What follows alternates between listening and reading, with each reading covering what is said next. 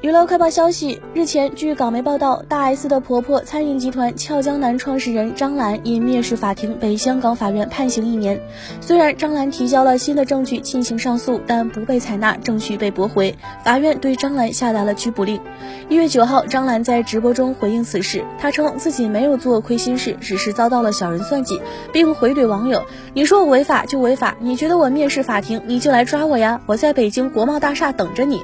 同时，他还表示，口中的小人不但伤害了他，还利用媒体攻击儿子汪小菲跟儿媳妇大 S，内心觉得对不起儿子儿媳，故躲在家中狂哭。张兰称，儿媳妇对我很好，昨天她还安慰我说：“妈妈，你是最棒的，我们都爱你，你天天分享正能量，问心无愧。”儿子正在广州办事，知道我出事，立即就赶回来北京安慰我。提起儿子儿媳妇，张兰一时感触，忍不住在直播镜头前落泪。